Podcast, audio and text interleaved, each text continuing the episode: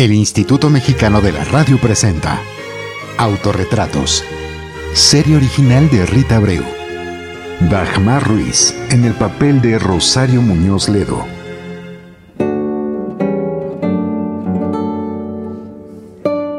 Mi hermano Toño leía los títulos de Calimán. ¿Recuerdan?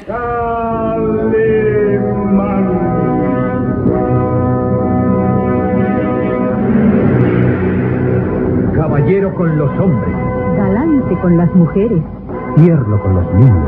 implacable con los malvados. Así es, Calimán, el hombre increíble. Mientras que mis hermanas y yo hicimos locución y doblaje. Soy María del Rosario Muñoz Ledo, la mayor de la familia junto con mi hermano José Antonio. A nosotros nos siguieron Dolores y María de la Luz. Todos nos dedicamos a trabajar con la voz. La voz de la América Latina desde México, en el aire.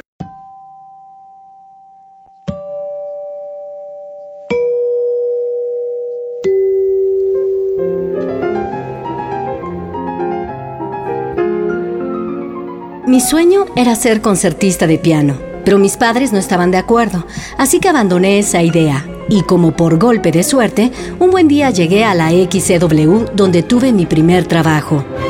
Posteriormente, formé parte de la compañía teatral Armando de María y Campos para la XEFO. El público siempre me hizo sentir muy querida. Me reconocían como primera actriz. La crítica elogiaba mi trabajo frente a los micrófonos. Como aquella vez que en la XEQ estuve a cargo del homenaje a la madrecita mexicana el 10 de mayo de 1943. En ese tiempo, siempre se veía en la madre a una ancianita a la que debíamos arrancarle lágrimas.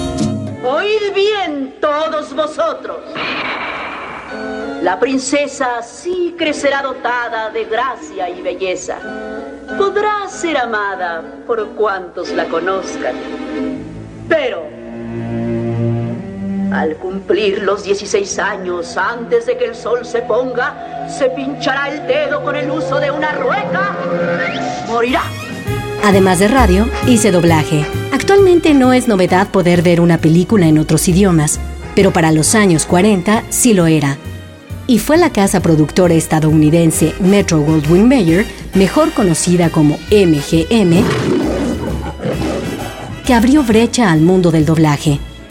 Para ello contrataron a varios latinoamericanos para ir a grabar a sus estudios en Nueva York. Mi hermana Dolores y yo formamos parte del equipo de actores mexicanos que nos fuimos para allá. ¿Se acuerdan de la maléfica de la Bella Durmiente de 1959? ¿O de la reina de la película Blancanieves de 1964? Pues sí, yo hice la voz de esas villanas.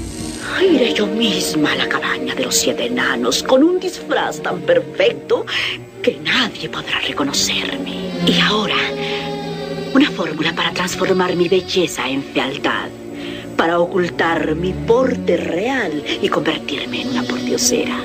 Polvos de momia para hacerme vieja. Para mis ropas, el negro de la noche.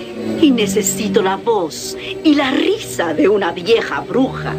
Para encanecer mi pelo, un grito de terror, una ráfaga de viento. Para avivar mi odio. Un rayo potente. Para mezclarlo todo. Ahora, infernal poción, cumple tu misión.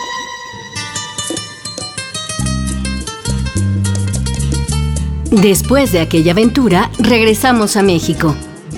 Ni mi hermana Dolores ni yo tuvimos dificultad para encontrar trabajo en la ciudad. Además, en el país comenzaron a surgir empresas de doblaje en la década de los 50, como Cinematográfica Interamericana SA, mejor conocida por sus siglas CINSA, del señor Carlos David Ortigosa. Desde luego no todo fue doblaje. Hice lo posible por no descuidar la radio. Incluso tuve una importante presencia en varios grupos radiofónicos, como Radio Cadena Nacional, donde hice más de 20 novelas, o Radio Educación, en la que en 1977 fungí como productora de la radionovela Las Tierras Flacas de Agustín Yáñez. XEEP, señal 1060 AM, la Radio Cultural de México. 100.000 watts de potencia desde la Ciudad de México, una emisora de Radio Educación. Servicio Nacional de Comunicación Cultural. ¿He abusado del micrófono por hablar tanto de mí? En mi época era absolutamente inusual. Me interesa que conozcan la carrera de mis hermanas, quienes también hicieron lo propio y con gran aceptación. Con Lolita hice buena mancuerna. De hecho, como nuestras voces se asemejaban, cuando una de las dos se enfermaba, la otra iba a cubrirla. En cuanto a María de la Luz, hizo locución comercial en la estación XEMX, Radio Femenina, inaugurada en 1952.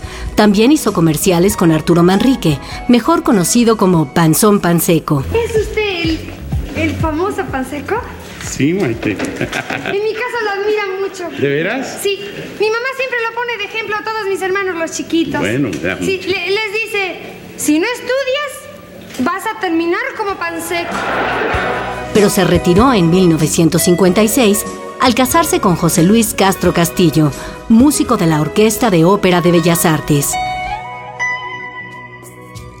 María de la Luz falleció en el año de 1976. En 1988 murió José Antonio y un año después Rosario. Todos ellos se encuentran en el Panteón Jardín, mientras que Dolores Muñoz Ledo es la única de los hermanos que sobrevive. Los Muñoz Ledo presentes en los 100 años de la radio.